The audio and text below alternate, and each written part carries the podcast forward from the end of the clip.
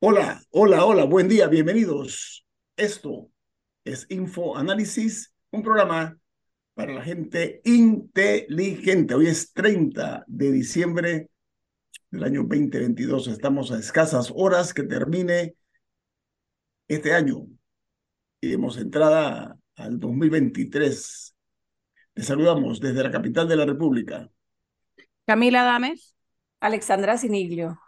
Guillermo Antonio Dame, recuerden este programa eh, se ve en vivo a través de Facebook Live en sus teléfonos móviles o celulares, en sus tabletas, en sus computadoras. También pueden eh, sintonizarnos en el canal 856 de Tigo, en sus televisores pueden sintonizarnos, repito, canal 856.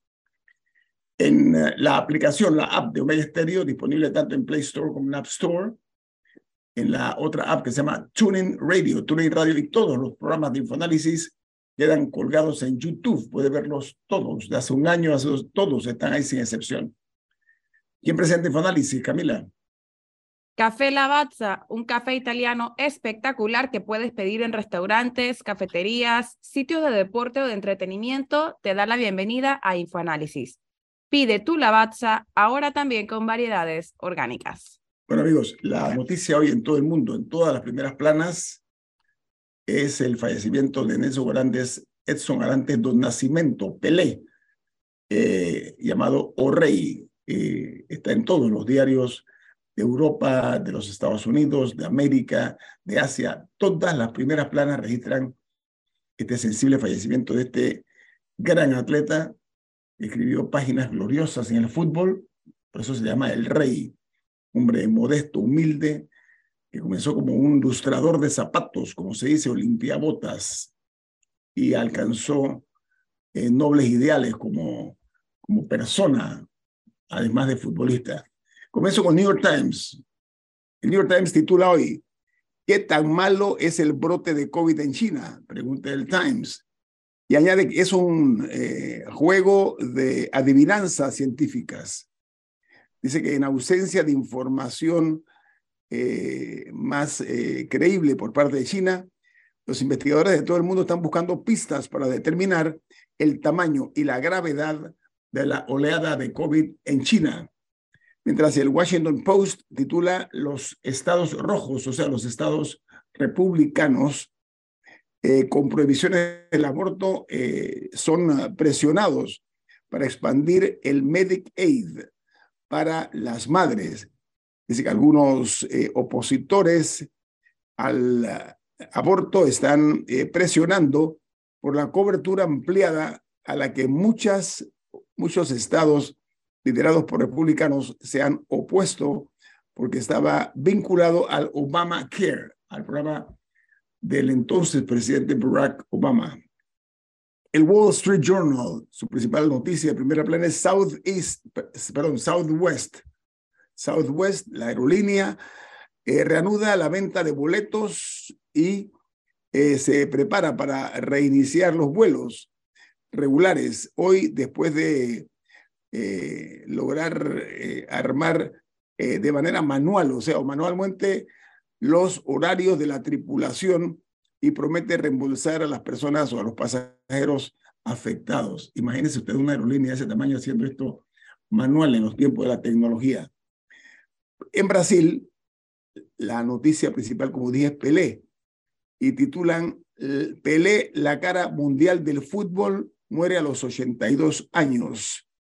Pelé, quien fue declarado Tesoro Nacional en su Brasil natal, alcanzó la celebridad mundial y ayudó a popularizar el fútbol en los Estados Unidos.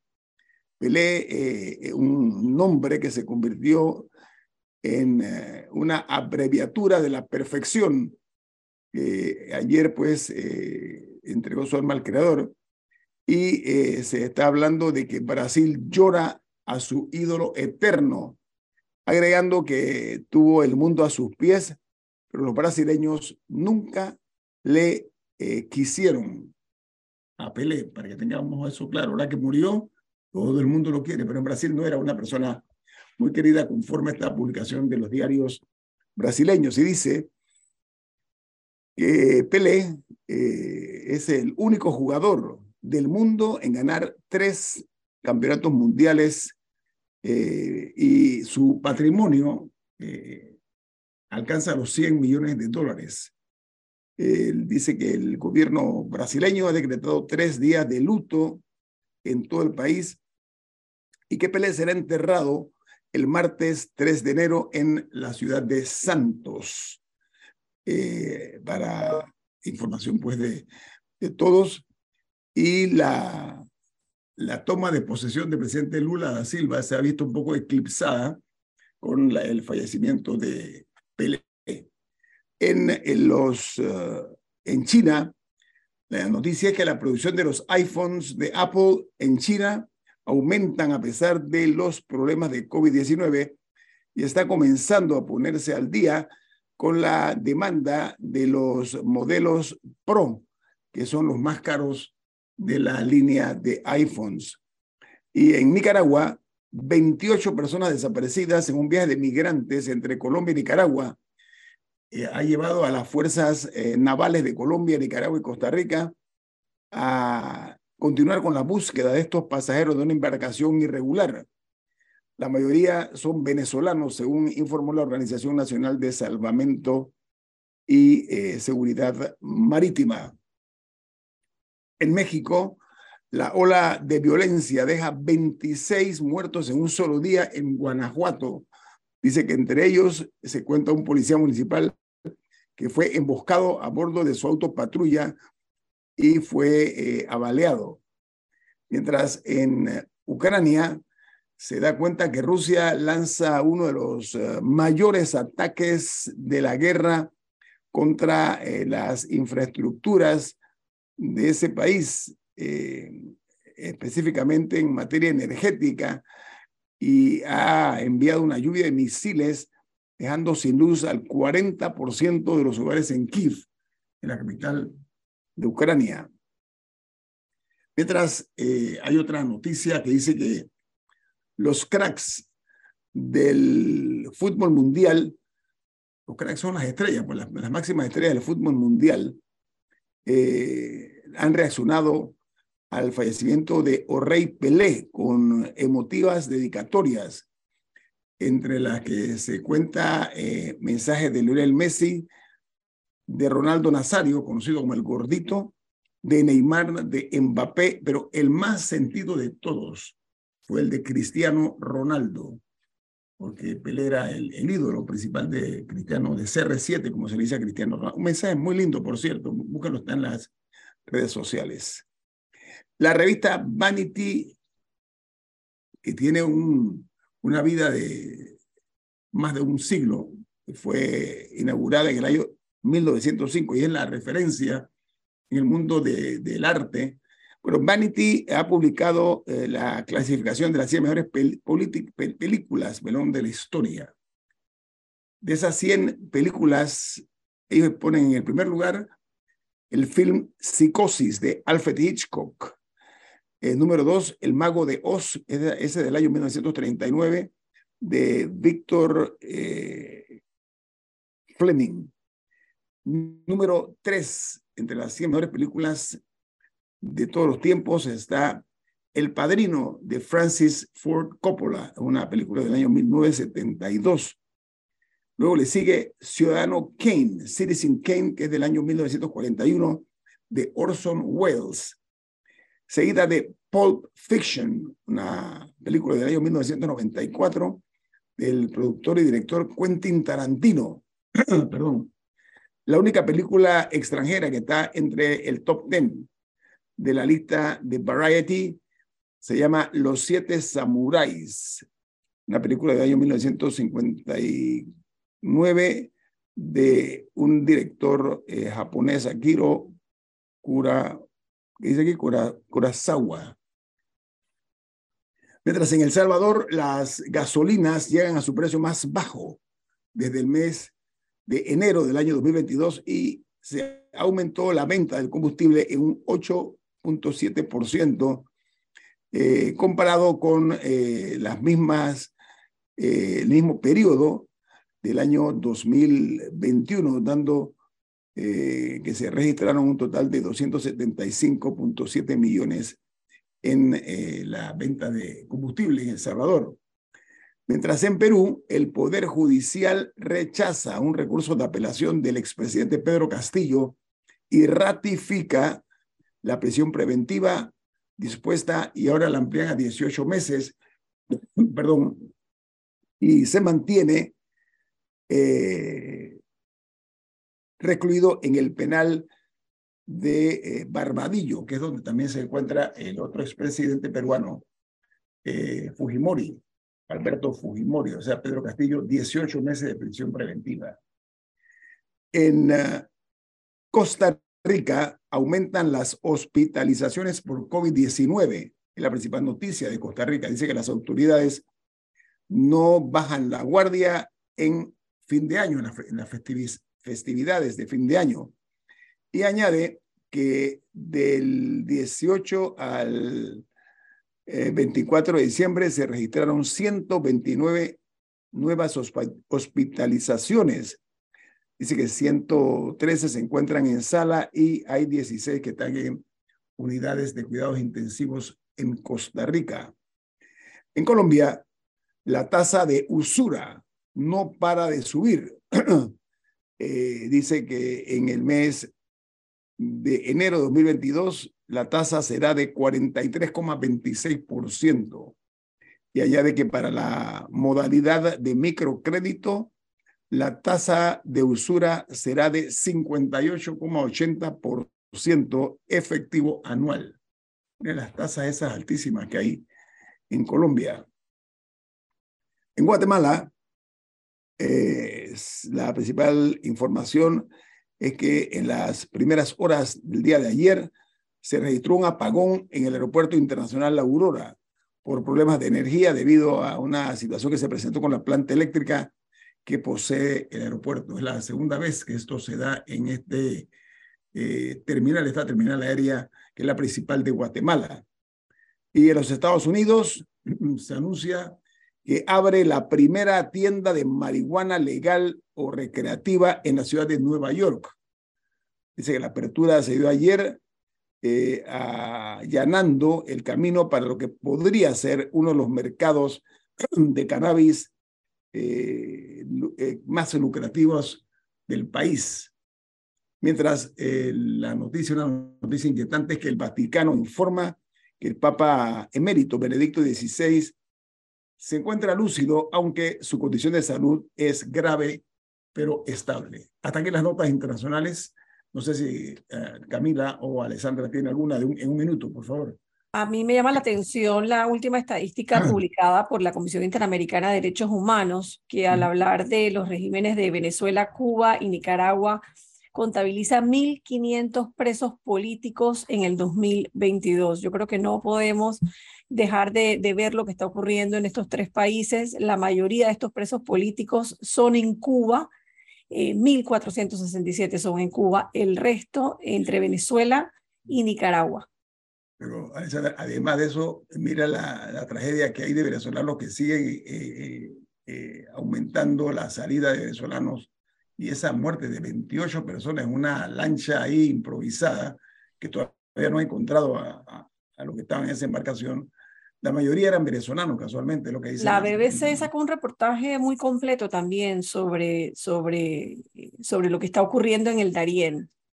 Mm, Aquí nos hemos acostumbrado un poco a, a, recibir y a ver esas noticias, pero sigue siendo titulares en los principales medios internacionales. Bien, vamos al corte comercial. Esto es Info Análisis, un programa para la gente inteligente.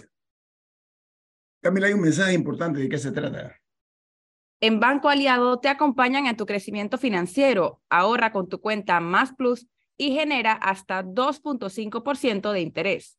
Banco Aliado, tu aliado en todo momento.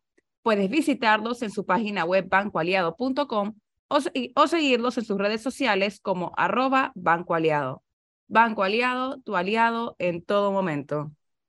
Camila eh, y Alessandra, eh, miren, en la política de los Estados Unidos Mentir es, eh, incluidas las mentiritas blancas o las mentiritas frescas, como quiera llamarlo, las mentiras de los políticos son duramente castigadas en esa nación. Decir algo falso que haya sido comprobado le ha costado la carrera a muchísimos, incluso hay una carrera de un político que era un candidato presidencial, que mintió sobre una amante que tenía.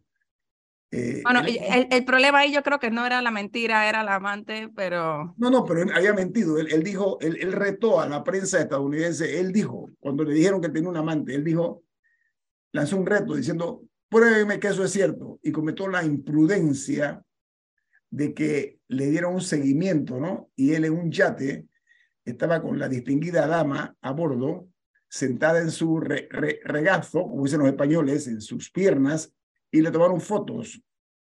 Y esas fotos las publicaron y hasta allí eh, llegó la candidatura presidencial de un hombre que incluso decían que físicamente se parecía a John F. Kennedy, a John uh, Fitzgerald Kennedy. Así que hay otro caso ahora mismo de otro joven Sí, este, este, es un poquito, este, este no, es un poquito menos escandaloso que ese, pero no por eso menos, menos llamativo. Un mentirosito. Es, el caso de George Santos, aprovechando que hoy es viernes, ya saben, para un poquito de humor en la mañana. George Santos es un republicano joven, no sé cuántos años tiene, pero... 34.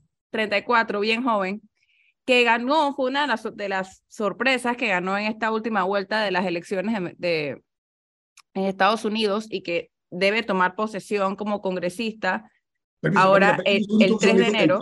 El, candidato presidencial se llamaba Gary Hart, era el nombre de todo, muy joven, un hombre menos de 40 años tenía. Bueno, este otro se llama George Santos y el 3 de enero debe, en teoría, tomar posesión como congresista eh, de, de uno de los counties de Nueva York. El New York Times descubrió haciendo una investigación que él mintió sobre su, su hoja de vida en campaña, porque dijo que se había, decía que se había graduado en no sé qué universidad y eso no era cierto. Decía que trabajaba en Goldman Sachs en Nueva York, tampoco era cierto. Incluso había mentido, o dado, sí, había mentido sobre la muerte de su mamá, porque había dado a entender que su mamá había muerto el 11 de septiembre, pero después otra gente encontró un tuit sobre, sobre el aniversario de su madre en diciembre, y él dice que es que su mamá sí estaba en una de las torres en el 11 de septiembre, pero que logró salir y murió años después de cáncer, pero él había dado a entender que la mamá se había muerto eh, el 11 de septiembre. Y también dijo que la, la, abuela había escapado de la persecución nazi y que la mamá era judía, ahora dice que no, lo, que, lo que pasa es, o sea, todo lo que dice que dijo ahora no lo dijo. Eh, sí, ese eh, él usó un juego de palabras al momento de dar la explicación, porque la gente, porque él como que había, había alegado ser Jewish, o sea, que la gente judío, pero después la gente dice que tú no eres judío. Entonces él dice que no, yo soy católico, pero por, tengo un antepasado por ahí que creo que era la abuela, que era judío, entonces soy Jewish, o sea, un poquito judío. Sí, desastre, básicamente eh, mintió y ahora hay autoridades él sí reconoció que mintió, o sea, sí ha dicho Que, que, que, lo hizo para embellecer, es un poco la, la, la traducción. Sí, y para tratar de apelar, y para tratar de apelar a, a, otras poblaciones. Lo cierto es que la fiscalía lo está investigando. Hay Exacto. una investigación de por medio. Lo, lo, están investigando, incluso eh, algunos están pidiendo su renuncia, y entre esos algunos colegas republicanos, porque obviamente eso les da un mal nombre. Él insiste a esta hora, siendo 30 de diciembre, que él no va a renunciar a nada y que él va a tomar posesión el 3 de enero porque él ganó esa elección y él va a asumir el cargo. Vamos a ver si eso cambia en los próximos días. Eh, o, o, si alguna investigación de alguna manera impide que, o sea, lo inhabilita hay que ver cómo funciona en Estados Unidos, porque aquí tenemos diputados que nos mienten todos los días y bueno, no pasa nada, ¿no? No tenemos mitómanos, mitómanos, aquí son mitómanos. Pero, pero, pero, me, pero es un caso que me llamó la atención. No, y está haciendo titulares a nivel internacional en los principales medios del mundo, no solamente en Estados Unidos. Sí. otro, otro caso que está llamando la atención es el de Andrew Tate. Eh, Andrew Tate, ajá, es un, es un, es un kickboxer o sea, él, fue campeón y todo, ganó títulos como, como kickboxer hace años, eh, es un británico, y, después, y después él se metió en el programa Big Brother en el Reino Unido, donde fue expulsado porque surgió un video en el que salía él golpeando a una mujer con una correa. Pero él se popularizó mucho en redes sociales, se convirtió en un ídolo para, para muchos hombres porque él promovía este estilo de vida ultra masculino y, y lleno de lujos y de carros y no sé qué. Y hacía, comentarios, hacía, comentarios misóginos también, eh, como parte de, esa, de, de su campaña está en redes sociales. Fue e-, él fue bloqueado en Twitter, pero él es una de las cuentas que cuando llegó Elon Musk lo volvieron a, lo, reincorporaron. Pero ese, ese, ese es como la, su historia. ¿Por qué Andrew Tate es noticia ahora? Porque creo que antes de ayer hizo este, le hizo este tweet a Greta Thunberg, la, joven activista famosa, eh, eh, haciendo alarde de sus carros y diciendo cuánto, cuánto monóxido de carbono van a producir estos carros y eran puros carros de lujo. Y ella le contestó eh, de una manera que muy insultante para él, pero bastante elegante, me parece. Muy elegante. Y se volvió sumamente viral. Y entonces él, entonces él le contestó con un video en el que salía comiendo una pizza, en particular, o sea, unas, había cajetas de pizza, y, eh, y justo después, unas horas después creo, fue arrestado por la policía en Rumania, él y su hermano, como parte de un complot de tráfico humano, porque formaban parte de una red de, de una red. Eh, a, ellos los venían investigando desde hace mucho tiempo, desde hace meses, de abril aparentemente los venían investigando, porque aparentemente forzaban a mujeres a grabar contenido pornográfico para, o sea, para venderlo.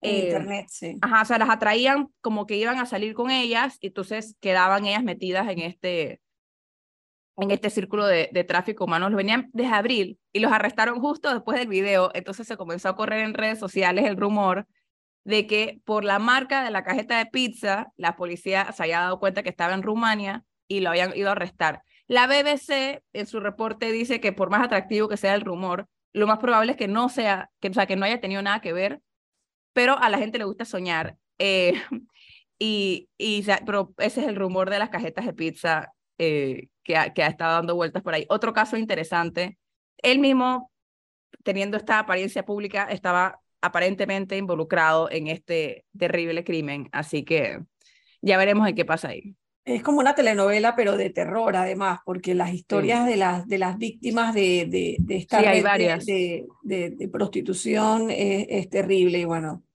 qué bueno que las redes sociales de alguna forma han contribuido a, a, poner un poco de orden en ese caso. Lo que pasa es que somos una sociedad filmada, somos una sociedad eh, fotografiada. O sea, hoy día, amigos, eh, y rememoremos el, siglo pasado, el siglo XX, eso no existía. O sea, eh, no es como hoy que cualquier imprudencia que conozca una, una figura política, eh, cualquier persona, lo que hay en la calle son millones de, de, fotógrafos y camarógrafos que no son profesionales, pero que cumplen esa misión de informar y de ilustrar mediante videos o fotografías. ¿no? E, eso hay que tomarlo muy en cuenta los, los, los políticos. Yo he visto muchos personajes lúdicos de la política panameña eh, haciendo cosas para mí impensadas, ¿no?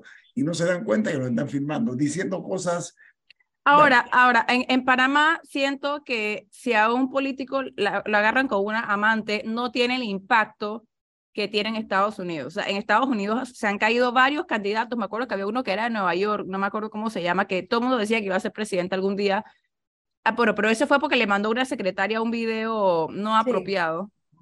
Eh, pero igual, o sea, siento que allá, allá, te, allá te destruyen la vida política por, por, por este tipo de escándalos. En Panamá, no sé si tendríamos esa, no sé, no, no, no, no quiero llamar como moralismo, pero siento que aquí la gente no le interesaría, te digo, también porque en, en Panamá siento que los estándares son un poco distintos, pero, pero sí estos dos casos me llamaron mucho la atención eh, y aprovechando que es viernes, estaban bastante interesantes para contarlos. Yo sé que tenemos que ir a la pausa, pero antes de que nos conectemos con el, con el invitado, quisiera solamente hacer referencia a que esta tarde a las 5 y 30 de la tarde en la capilla del Colegio Javier hay una misa eh, por la memoria del padre Carmelo Gorrochategui, quien eh, falleció recientemente en, en, España, pero el padre Gorrochategui eh, fue una institución aquí en Panamá, eh, fue parte del grupo de profesores y fue director además de la secundaria del Colegio Javier.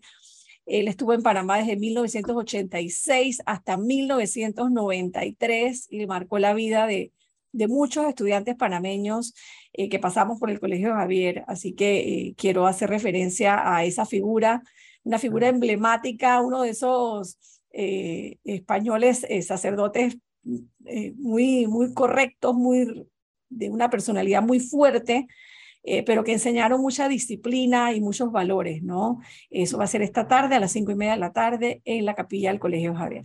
Mira, eh, Alessandra, eh, yo sé por, conozco amigos eh, que tienen Javier, eh, siempre, por mucho tiempo yo escuché gorro, le decían gorro. Gorro, gorro. Y ah, dijiste algo, lástima que el tiempo está en contra de la disciplina, de la disciplina que se aplicaba en colegios como el Javier por parte de sacerdotes como el hoy desaparecido Gorrochiategui, ¿no? Entre otros, porque fueron muchísimos, una playa de, de, de, sacerdotes españoles que vinieron aquí, que marcaron la vida, como tú muy bien dices, de muchas personas. En el caso nuestro, en el Colegio San Agustín, siempre recordaré otra persona así también que era muy vertical, que era muy exigente, que era eh, un hombre eh, que no admitía eh, ningún tipo de doblece, ¿no? El padre Benjamín Gayechu, fue rector de la UCMA, incluso fue profesor mío fue director del Colegio San Agustín y lo recuerdo también, ¿saben por qué lo recuerdo? Porque me debo en gran parte a su disciplina, que me, que me inculcó y que nunca se me ha olvidado, como tú estás hablando tú como ex javeriana, ¿no? Correcto. Sandra, ¿no? Son, son cosas que quedan para siempre. ¿Cómo me gustaría que las nuevas generaciones tengan igual recuerdo y pensamiento en el tiempo de profesores de hoy día? Desconozco cuál será, si hay otras figuras que reemplacen a Gorro, al padre Ayechu, en fin, fue una época, Alessandra, una muy, muy, muy buena época que generaron muchas personalidades importantes para este país. Vamos al corte comercial. Esto es Infoanálisis, un programa para la gente inteligente.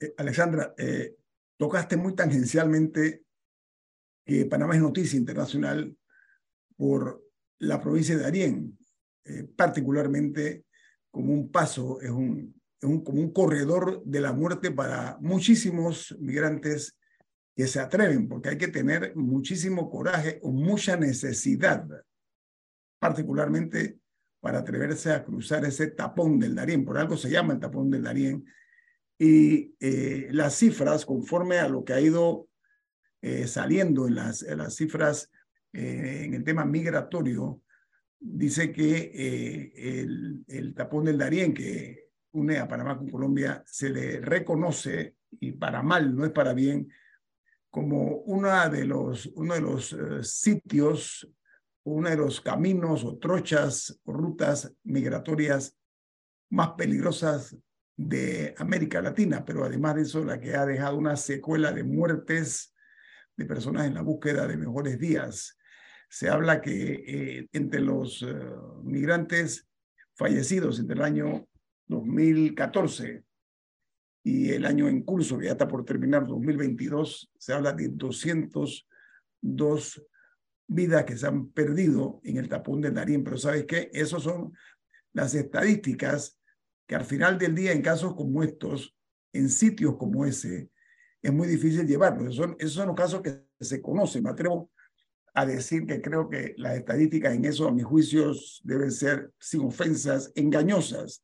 Totalmente. Porque son personas desconocidas, los que se atreven, los que se atreven a, a, a hacerlo son personas que no dejan siquiera huellas en la vida de terceros. Es que estamos hablando de migración irregular, de migración ilegal, de migrantes que ni siquiera cuando salen de, de los poblados vecinos de Colombia son registrados con un nombre o un número de identidad. Simplemente cuando se montan a las piraguas, eh, que operan en la zona, porque hay negocio detrás de, estos, de esta tragedia de los migrantes, eh, los, los identifican básicamente con, con, números, diciendo se subieron 50 personas. Con suerte te dicen si habían 20 mujeres y el resto eran hombres, o si había algún niño en esa embarcación. No hay en realidad eh, un, cuadro o una estadística real de lo que ocurre ahí. Y hay reportes internacionales también, Ñito y Camila, que, que han hecho titulares este año, ahora que hemos hecho un repaso de lo que ha sido este año, que, que confirman que el clan del Golfo, el grupo de, de, de, uno de los principales grupos de narcotráfico, están detrás del negocio de la migración irregular a través del tapón del Darién. Yo sé que el tema de los migrantes es un tema muy complejo. El tráfico de seres humanos, Alessandra, el tráfico de seres humanos y que hay situaciones eh, de las que ellos escapan desesperados, pero es irresponsable que sigamos permitiendo lo que está ocurriendo en Darien. Es irresponsable. Pero fíjate. escuchar los testimonios de esas familias, esas personas que cruzan el Darién, cualquiera de nosotros que alguna vez ha pasado por el Darién, no, no, yo creo que ni siquiera tenemos podemos entender lo que implica transitar allí de noche, de madrugada, cruzar ríos, eh, la misma selva. Eh, yo creo que no podemos seguir permitiendo lo que está ocurriendo eh, ahí. Me referí a las personas que no han sido contabilizadas, los muertos que no han sido contabilizados, porque en ese, voy a hablar de trocha, en esas trochas, porque son trochas que se han abierto, según los que han estudiado el tema, hay un número importante de restos de estos migrantes que no, no han sido recuperados, muchos de ellos no se les han ubicado. Y ese es el llamado que le hacemos nosotros, las autoridades de Panamá, que por cierto han hecho un bastante buen trabajo. Don Atenógenes Rodríguez, buen día, ¿cómo está usted? Bien, Hito. ¿Cómo está Camila? ¿Cómo está Alexandra? Hola, Feliz año, ¿cómo están? Gracias, igualmente. Hoy nos, nos distingue con su participación eh, una de las figuras más importantes en el escenario eh, periodístico de Panamá, el, el, amigo personal y de esta casa, Atenón Rodríguez. Atenón es un verdadero gusto para nosotros que nos acompañes. La idea de esto es que un hombre como usted que maneja tanta información, que le toma el pulso, Atenógen es el director de servicios informativos, maneja el noticiero, imagínense, el, noticiero de Telemetro. Atenógenes, ¿cuál sería el balance que usted haría a a título personal o como periodista de lo que nos está dejando este año que termina mañana eh, en materia política para comenzar por ese tópico tan interesante que está por ahora tomar mucha velocidad, Tenone, porque estamos ya a las puertas de una campaña política, ¿no? Irañito, Alexandra y Camila, yo creo que el mejor balance, el mejor resumen que se puede hacer del año 2022 es que ha sido el año en donde los políticos ya perdieron la vergüenza. Y no hablo acerca de los políticos de gobierno, de gobierno, de oposición. La clase política se ha vuelto muy cínica en Panamá. Y eso es peligroso, porque antes de, antes que, antes de este año, veíamos que por lo menos los políticos trataban de guardar algo de pudor en cuanto a las cosas que hacían. Bueno, ya el año, este año que termina, los políticos perdieron el pudor. El cinismo es el que campea y eso sí es peligroso. Y lo digo en buen sentido porque realmente eh, yo creo que ellos están ignorando lo que hace a un político ser político y es esa capacidad de poder escuchar al, a su público, a su electorado, a su audiencia. Y todos los políticos en términos generales están cometiendo ese error.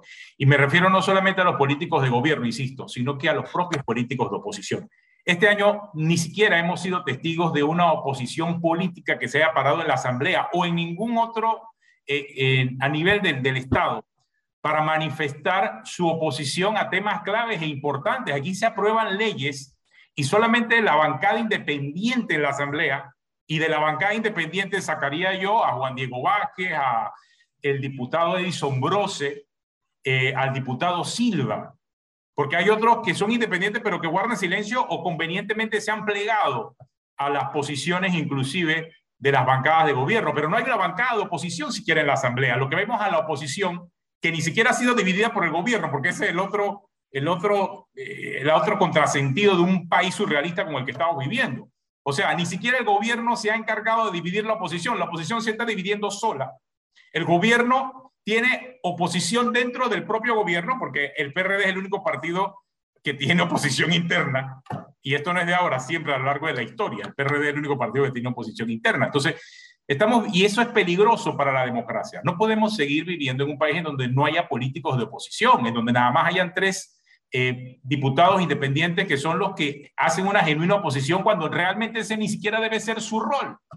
el rol de un político independiente debe ir mucho más allá de lo que la mm. política partidista establece, pero han asumido un rol de políticos independientes ante la ausencia notoria de todos los partidos políticos en la Asamblea, por mencionarte un órgano del Estado, porque lo vemos en todos los órganos del Estado. Pero vamos por parte. A ver, eh, somos testigos, no silenciosos, ¿ah?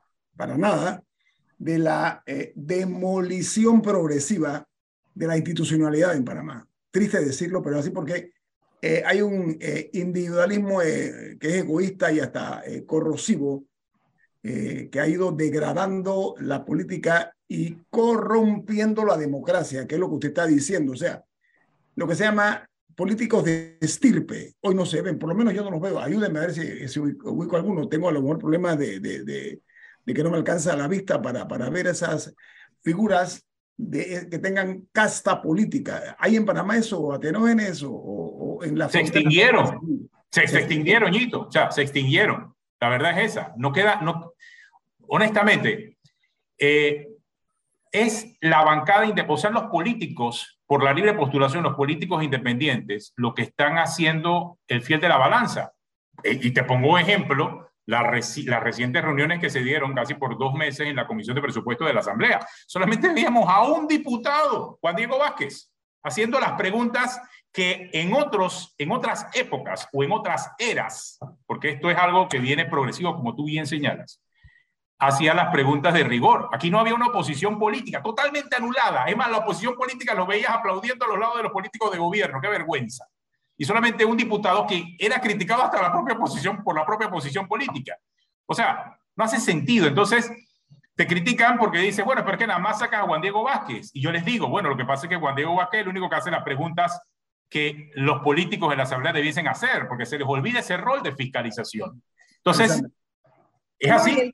Y el tema político que plantea muy bien Atenógenes eh, se agrava cuando el país enfrenta retos importantes. Como decía Atenógenes, venimos a, una, a un año preelectoral el próximo año que va a marcar la dinámica del acontecer nacional, pero con temas importantes pendientes como el tema de la caja del seguro social, que gobierno tras gobierno se ha ido pateando la pelota hacia adelante y, que evidentemente es una crisis que vamos a tener que enfrentar.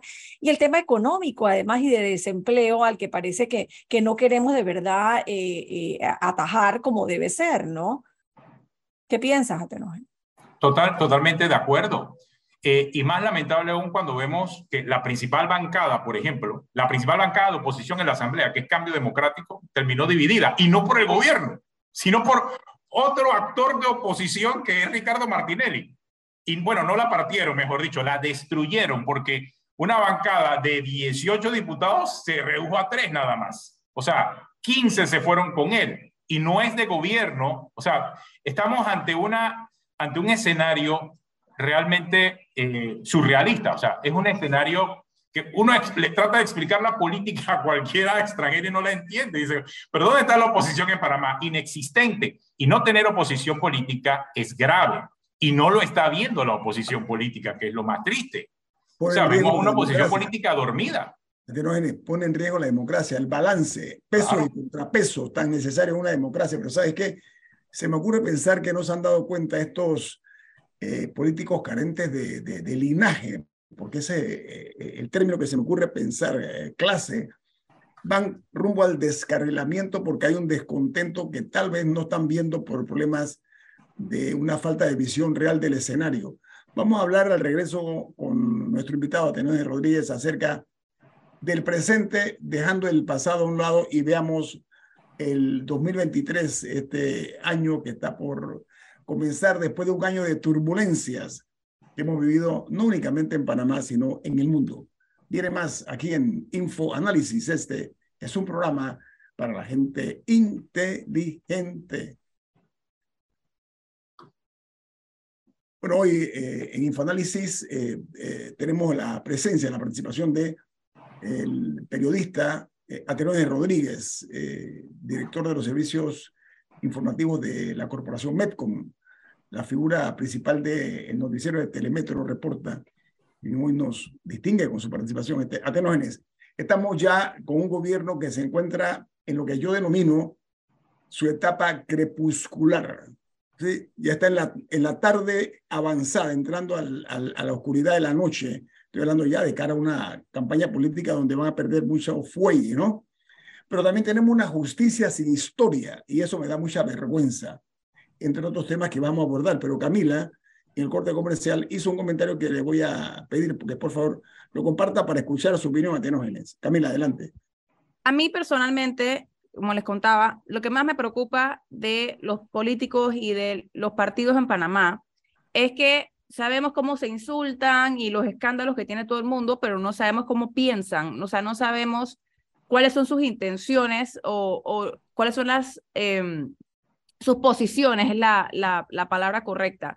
Entonces, la política existe para resolver problemas, pero no no, nunca tenemos debates y los partidos no tienen posiciones, ni sus miembros, o por lo menos no las hacen, no las externalizan, sobre el transporte público, en vez de hablar sobre si la ruta debe pasar por aquí o por allá, sobre cuál debe ser el rango del transporte público eh, versus el vehículo. O esas conversaciones se han tenido poco y en casos muy específicos, eh, como el tema de las aceras de Blandón, pero aún así la, la conversación fue muy específica y mucha de la oposición no era hacia si debe existir aceras o no de cierto ancho, sino contra el político. O, no sea, de cualquier tema, no tenemos esos debates porque los partidos no, no, no tienen posiciones, son una mezcolanza de gente que, que todos están, o sea, todos opinan diferente, pero están unidos por la causa de ser electos. O sea, no hay pero ideología, no, hay principios, no Exacto, y eso, no, no es bueno. Porque entonces las cosas se hacen o sea, como por inercia o porque a alguien le pareció una buena idea y no porque hay una, una, o por una idea globo, o sea, una posición sobre cómo deben ser las cosas y una planificación acorde con eso. Y por eso que tenemos el desastre que tenemos, pienso yo. Camila, has dado en el clavo. O sea, hasta, hasta uno, hace unos seis años, todos los eh, partidos políticos y los gobiernos al menos tenían reuniones de entorno económico o reuniones de entorno político o entorno social. Eh, de aquí, en los últimos seis años, y esto no es producto de la pandemia, esto viene de antes de la pandemia, se perdieron esas reuniones. Revisemos las actas de los propios CENS de los partidos políticos, incluyendo el PRD, incluyendo el Molirena, incluyendo Cambio Democrático, a ver qué discuten. ¿Y sabes cuál va a ser la sorpresa? Que discuten es el CD viendo a cuántos expulsas y cuántos se quedan o con cuántos quedo en la asamblea. El PRD acerca de qué es lo que está pasando en la administración del partido y a ver a quién quito y a quién pongo. Si vamos entonces a ver lo que está pasando en el Molirena, bueno, a ver de qué forma eh, yo sigo administrando eh, la Lotería Nacional y de qué forma no me denuncian a la directora de la Lotería Nacional. Esas son las discusiones que hay en, los consejos ejecutivos nacionales de los partidos políticos. Nadie está pensando en lo que tú dices, nadie está pensando en solucionar problemas o nadie se sienta ni siquiera a pensar cuando hay una gran crisis. Y el ejemplo lo vimos este año en julio, cuando unos grupos todavía desconocidos, porque uno dice que fueron profesores, otro dice que fueron maestros, otro dice que fueron médicos, paralizaron el país por un mes y ninguna fuerza política pudo reaccionar ni entender todavía hasta esta altura qué fue lo que pasó. En ese... Le robaron el mandado a Le, le robaron el mandado. Le robaron el mandado. Pero, y al final. Esas fuerzas políticas complotando con lo que estaban cerrando calle, porque yo tengo grabaciones y testimonios de esos mismos dirigentes políticos que me llamaban a mí para decirme lo que estaba pasando. Entonces, tú has dado en el clavo, Camila. Realmente aquí nadie está pensando ni en el futuro del país ni en el presente del país, que es lo peor. Pero al final, yo, yo me he quejado en este programa de que sucedieron esas protestas y al final nada cambió. O sea, no hubo un resultado fijo, más allá de un 325 que no va a tener un impacto en la vida de nadie en un año. Eh, aparte de eso, no se logró nada. Y en parte es por ese desorden, porque si, si, si hubiera grupos organizados con ideas que hubieran llegado y hubieran dicho lo que sea. Los medicamentos tienen que ser nacionalizados, lo que tú quieras, o tienen que ser 100% privados, o la caja no debería traer más, alguna posición fija. Ah, quizá esas conversaciones, esos debates se habrían podido tener de una manera más eficiente si hubieran llegado una gente y nuestra posición es tal.